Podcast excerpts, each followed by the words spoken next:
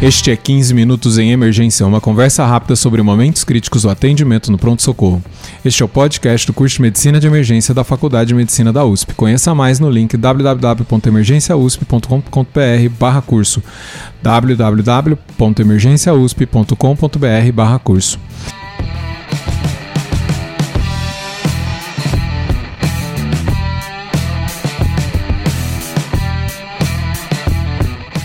Este é o episódio 95 e vamos falar de parada cardíaca extra-hospitalar.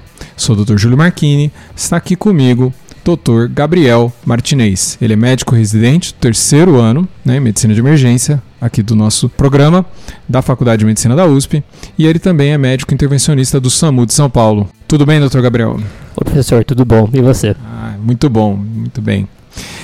Gabriel, é, vamos ilustrar esse assunto com dois casos que você até atendeu recentemente, né? Conta aí pra gente. Com certeza, professor. É, no SAMU de São Paulo, nós realmente estamos muito expostos a atender parada cardíaca no ambiente hospitalar. Eu vou ilustrar dois casos que eu atendi recentemente que tiveram desfechos até que favoráveis. O primeiro caso é, foi basicamente mais ou menos um mês, onde a minha equipe, que fica na base da SAMU Sudeste, Uh, ele, a gente é, é, recebeu um chamado de uma parada cardíaca, que era um paciente que teve essa parada dentro de um supermercado. E esse supermercado estava mais ou menos 15 minutos de distância do, da nossa base. A gente chegou relativamente rápido para no supermercado. Para nossa uh, grande sorte também, uma grande ajuda do serviço de suporte básico de vida, que já chegou com o DEA e já fizeram os atendimento inicial. Começaram com a compressão e começaram com a monitoração com o DEA. E o ritmo era chocável. Enquanto o paciente recebia as compressões, é, todos os, os, ritmos foram chocáveis e foram administrados três choques ao todo com o DEA.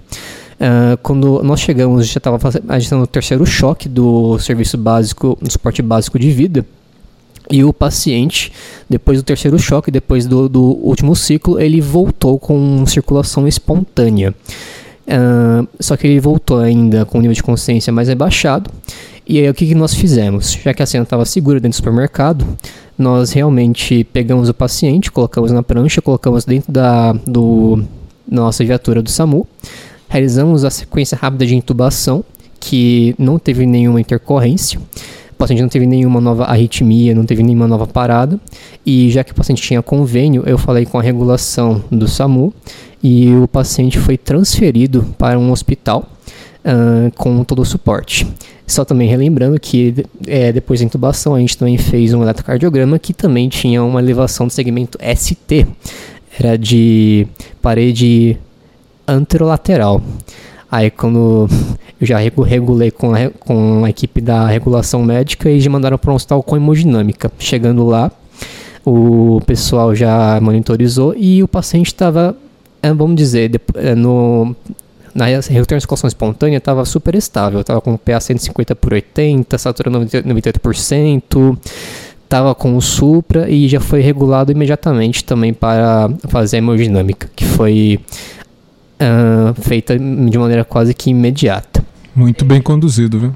Foi assim, trabalho bem em equipe e eu ressalto a importância da chegada precoce do serviço básico da unidade do SAMU, porque com a, é, a, a compressão torácica e com a desfibrilação precoce, o paciente pôde uh, retornar à circulação espontânea de maneira mais rápida. Esse eletro você tinha na ambulância?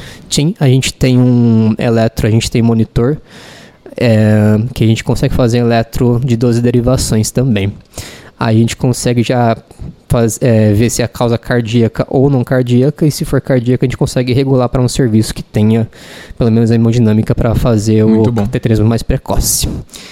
É, eu não soube o, qual foi o desfecho final do paciente, mas a gente entregou, ele estava no hospital, e isso foi uma grande satisfação para a equipe também, tanto para a básica quanto para a avançada. Essa foi a, a, a, primeira parada que eu peguei no SAMU que a gente conseguiu reverter.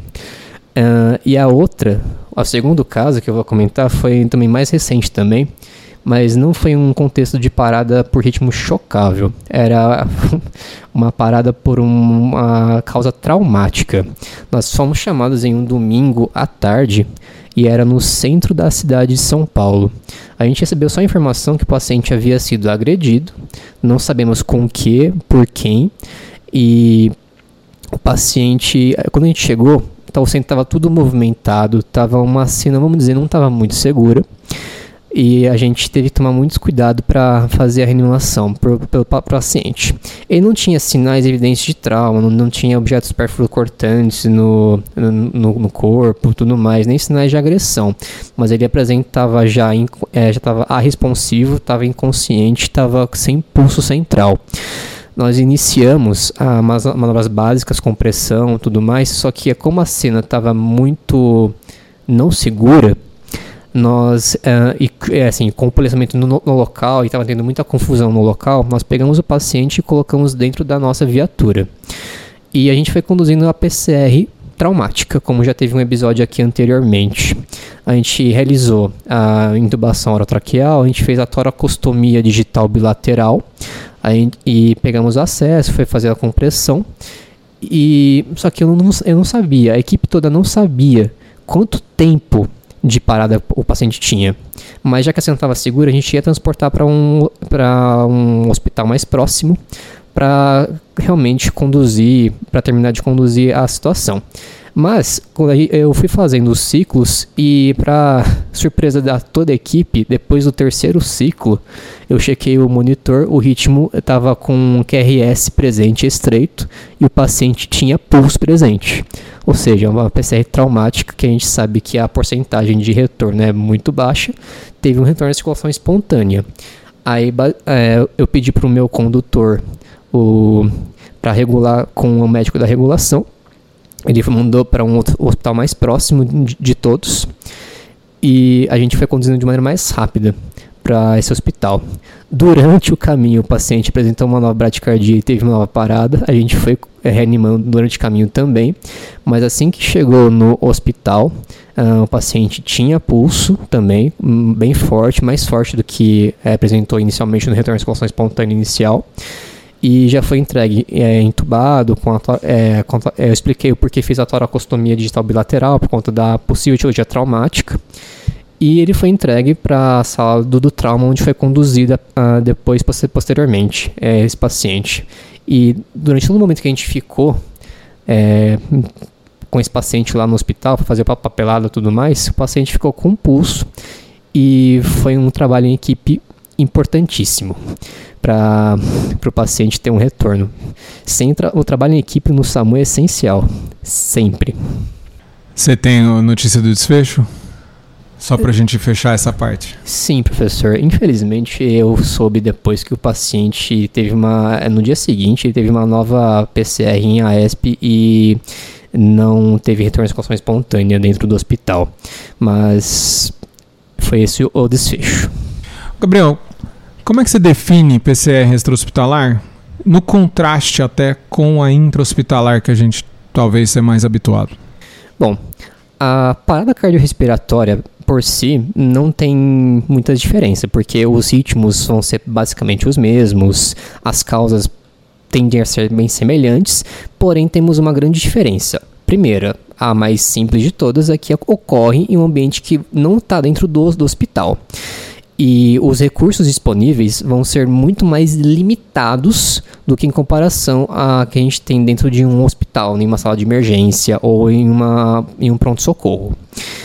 O segundo, a segunda nuance, o segundo ponto mais importante, professor, é que a equipe que vai atender a PCR no ambiente extra-hospitalar é menor do que quando está aqui no intra-hospitalar. Porque vamos pegar um exemplo. Aqui na sala de emergência, nós temos é, o pessoal da fisioterapia, temos os médicos, temos internos, temos enfermeiros, temos técnicos. Temos uma equipe bem disponível para atender uma parada cardiorrespiratória. No contexto de PCR extra-hospitalar, nós temos uma equipe bem reduzida. Por exemplo, o suporte avançado de vida uh, do SAMU, ele consta basicamente com um condutor socorrista, com um enfermeiro e com um médico que fica né, dentro dessas, dessa ambulância. E e também só para acrescentar, o suporte intermediário de vida é o enfermeiro, o técnico e o condutor, e o suporte básico de vida é o condutor e o técnico de enfermagem. Ou seja, a equipe que vai atender a PCR hospitalar é bem menor. E a gente tem que gerenciar todo o nosso tempo e todas as nossas ações para que é, o paciente seja atendido da melhor maneira possível.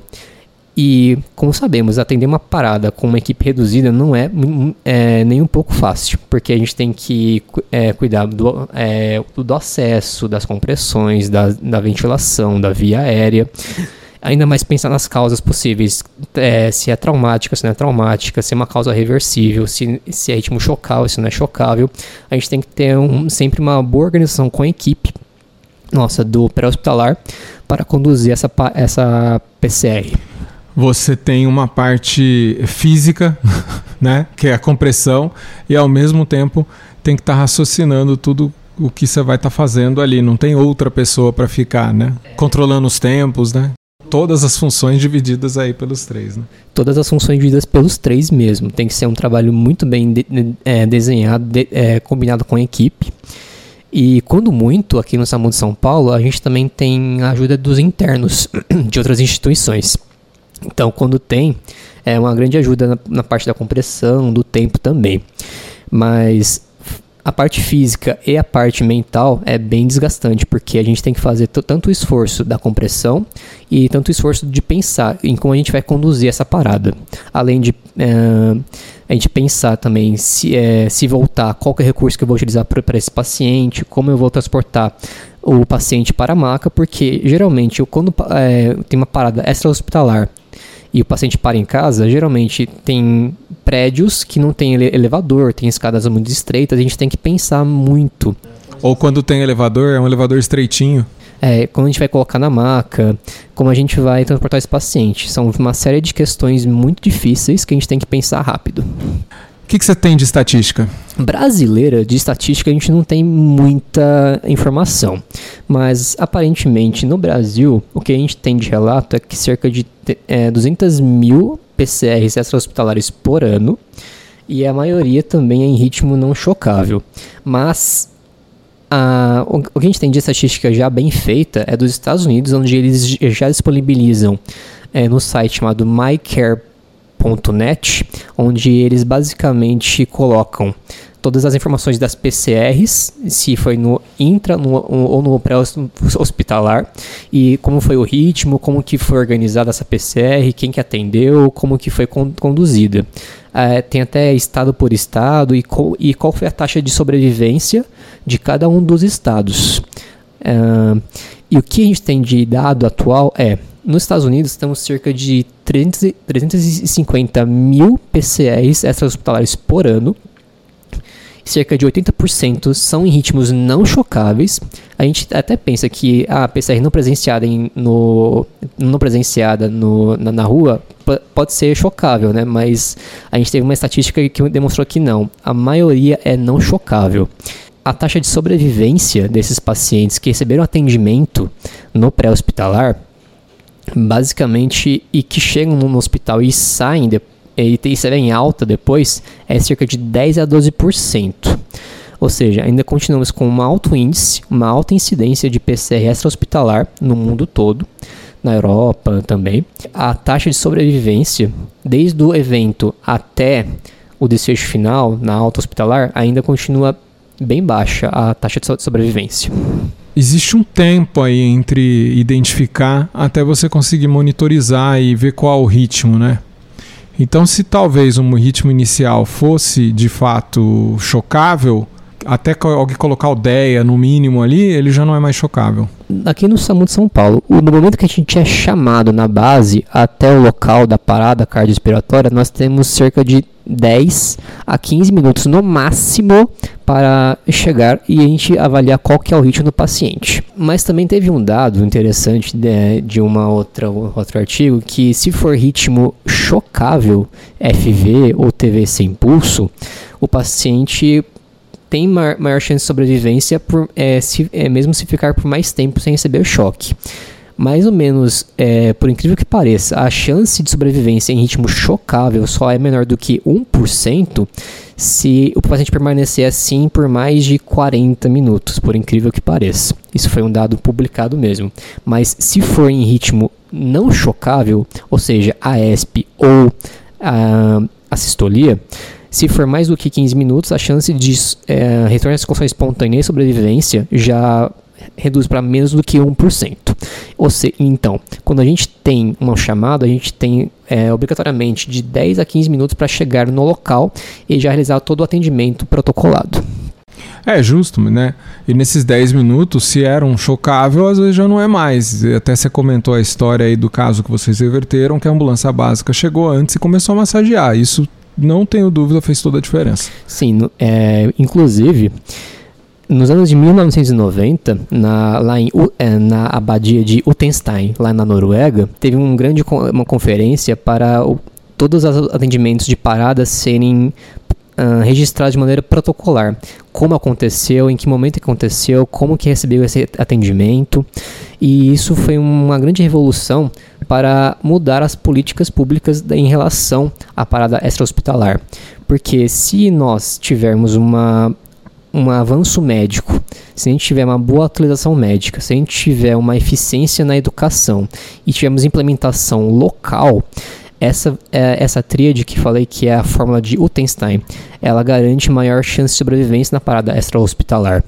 Então, basicamente, se é, a, a, população total, eu digo assim, desde a época da escola, do ensino fundamental, ensino médio, em todo o país, se tivermos a educação de é, reconhecer uma parada cardiorrespiratória na, na rua, iniciar com, é, compressão precoce, se tivermos a, a sabedoria de pedir ajuda, já solicitar um serviço de, de apoio, iniciar a compressão e tivermos um DEA disponível em um local de grande circulação, com certeza isso é, aumenta muito a chance de sobrevida.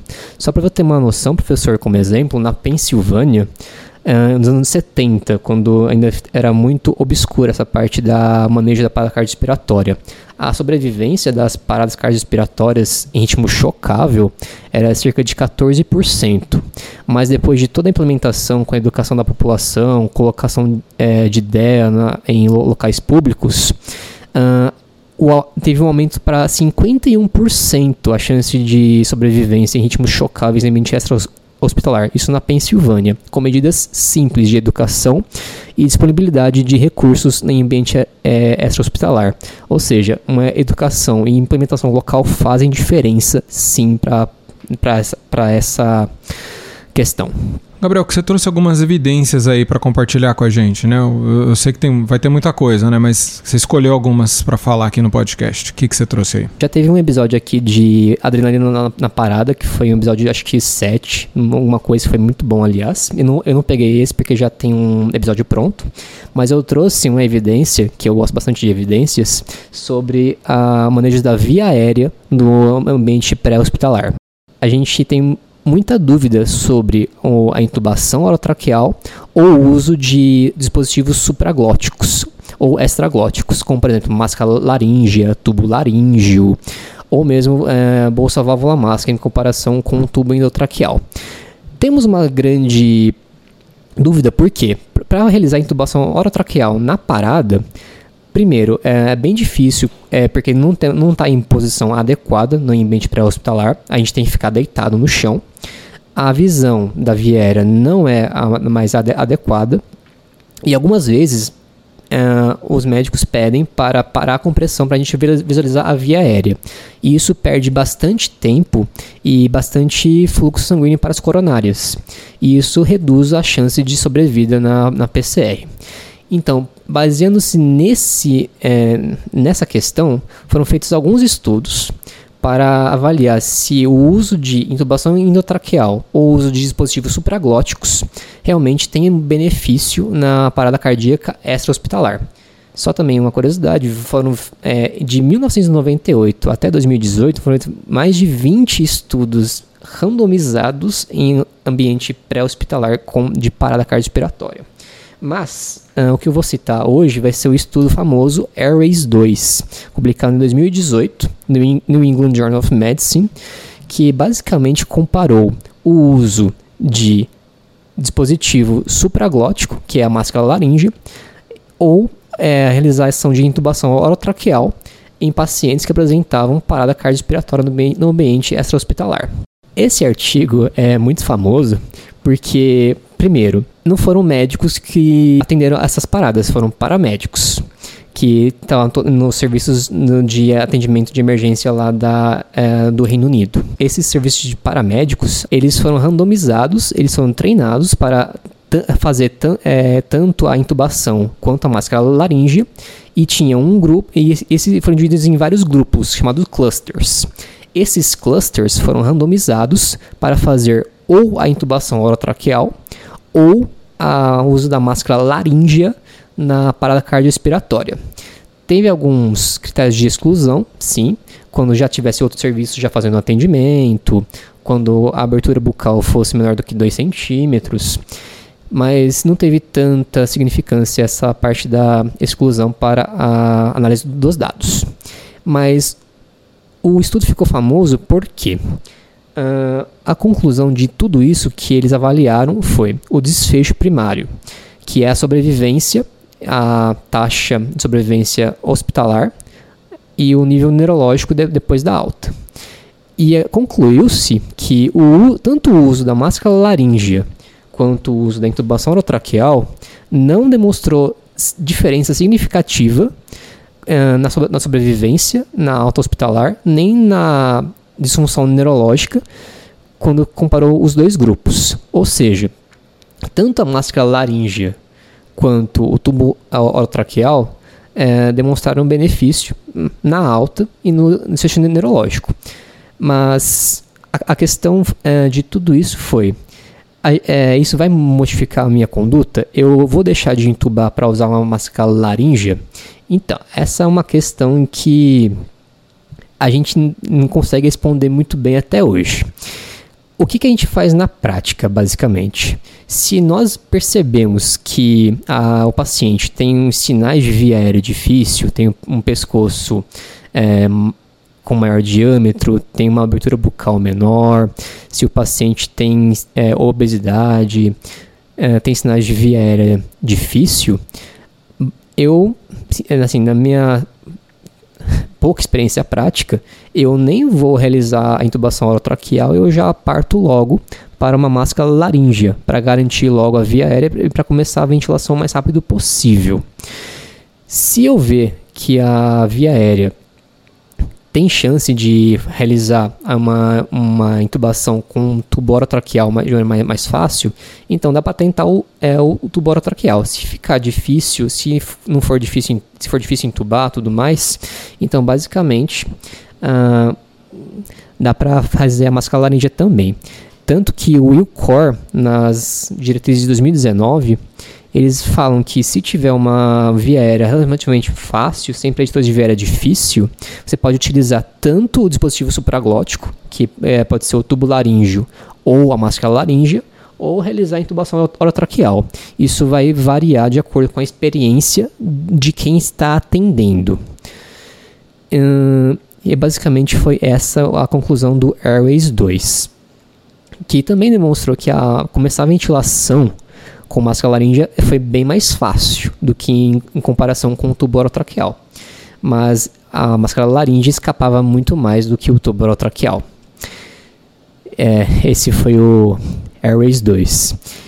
Mas também na mesma época que foi feito esse estudo do Airways 2, lá nos Estados Unidos, foi feito um outro estudo chamado PART, que basicamente comparou, é um estudo famoso, professor, que é comparou o estudo do tubo laríngeo e o tubo é, orotraqueal é, na parada cardíaca extra-hospitalar também. Só que o, também foi feito de maneira semelhante ao Airways 2. Tinha vários clusters de paramédicos, só que esses clusters recebiam treinamento tanto para intubar quanto para usar o tubo laríngeo, e esses clusters eles é, faziam crossover, ou seja, uma hora eles recebiam eles eram randomizados para fazer basicamente ou tubo laríngeo ou, e depois de 3 a 5 meses, eles faziam, é, eram trocados para fazer a intubação orotraqueal. Essa foi uma grande diferença entre o ARIES 2 e o estudo PART. Só que o desfecho primário analisado no PART foi o seguinte: eles queriam avaliar se tinha uma taxa de sobrevivência uh, depois de 72 horas do atendimento. E para surpresa de muitos, o uso do tubo laríngeo demonstrou significância maior na sobrevivência hospitalar é, dos pacientes que, que, receberam esse dispositivo, de maneira significante até. Mas uh, tem uma pequena ressalva nesse estudo.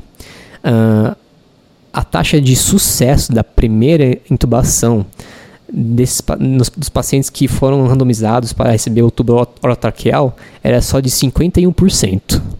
Ou seja, 51% dos que é, receberam a intubação foram bem sucedidas de, de primeira. Então é uma é, vamos dizer, é uma crítica a esse estudo, porque é, o tubo laríngeo é muito mais fácil de inserir e muito mais fácil de garantir a via aérea com o tubo laríngeo. Então, garantir uma sobrevivência, garantir uma melhor ventilação, pode ter sido pela falta de experiência dos paramédicos em realizar intubação orotraqueal. Mas foi é, depois de análise corrigida, é, viu que o uso do tubo laríngeo demonstrou melhor, assim, até três dias, a maior taxa de sobrevivência no, no hospital. Mas desfecho neurológico tudo mais não foi analisado. Nem no ARIS 2, nem no PART, eles não, eles não analisaram nem a parte de compressão torácica também. Eles não relataram como foi feita essa compressão, se foi feita de maneira contínua, se foi feita de 30 para 2, ninguém relatou isso. Então a gente tem que ficar bem uh, vamos dizer, crítico à metodologia. Mas isso não muda o fato de que para a via aérea na parada a gente vai avaliar sempre o melhor para o paciente. Se for difícil, eu vou usar um dispositivo supraglótico e se for fácil, eu posso usar tanto o supraglótico quanto o tubular traqueal, depende da experi experiência do intubador. Como que isso informa a sua prática? Você faz isso mesmo, desse jeito? Eu assumo que eu gasto bastante máscara laríngea no SAMU de São Paulo, viu? Mas é. Porque quando eu vejo que o paciente tem é, viéria difícil, quando eu vejo que o paciente já é mais obeso, tem um pescoço com maior diâmetro e a posição é, não é muito adequada para eu realizar a intubação orotraqueal, fica, não fica muito ergonômica, eu já uso logo a máscara laríngea. Ainda é muito bom ter a máscara laríngea disponível no SAMU. A gente tem vários tamanhos disponíveis, 3, 4, 5. E é muito fácil de colocar, muito mais rápido de colocar e a ventilação começa muito mais rápido também. E se for pensar por uma possível hipoxemia, teoricamente a gente estaria ventilando mais rápido o paciente com um dispositivo supraglótico. Então, na minha prática, quando eu vejo que eu não tô, que vai ser difícil, eu já uso basicamente uma máscara laríngea. Mas quando eu vejo que já está mais fácil, eu eu tento fazer a intubação orotraqueal. Mas quando eu vejo que vai ser difícil, que não está com condições adequadas de introduzir o tubo, é, ou quando falhou, eu uso o dispositivo, o dispositivo supraglótico sem nenhum problema.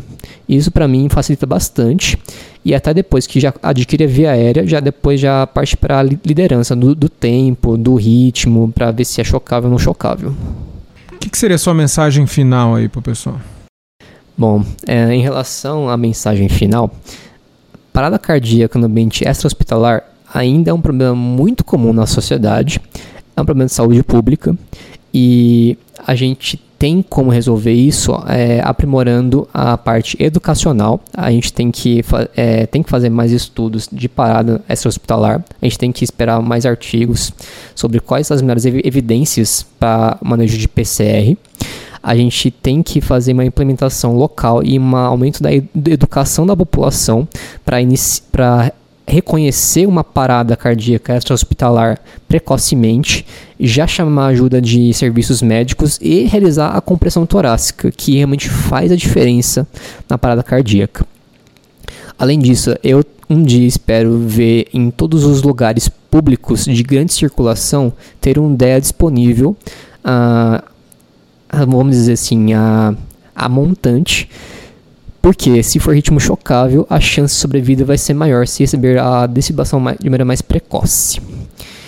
E sobre a, é, também de parada cardíaca, fazendo o básico bem feito, já está fazendo bastante. Manter uma compressão de alta qualidade, manter uma, uma boa ventilação e fazendo a defibrilação precoce, isso já garante o aumento da taxa de sobrevida na, nessas paradas cardíacas.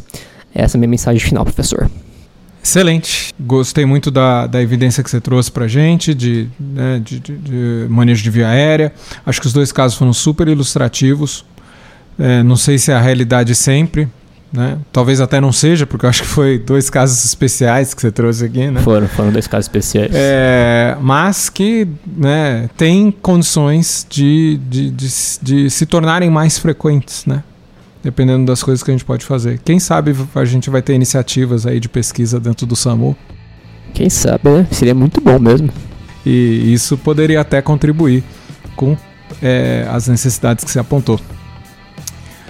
Muito bem, muito obrigado, Gabriel. Professor, muito obrigado e até a próxima. Esse podcast é oferecimento do curso de Medicina de Emergência da USP, em parceria com a Escola de Educação Permanente do Hospital das Clínicas da Faculdade de Medicina da USP. Se você gosta do nosso podcast, por favor, nos avalie no iTunes, é muito importante para que mais conhe pessoas conheçam o nosso trabalho.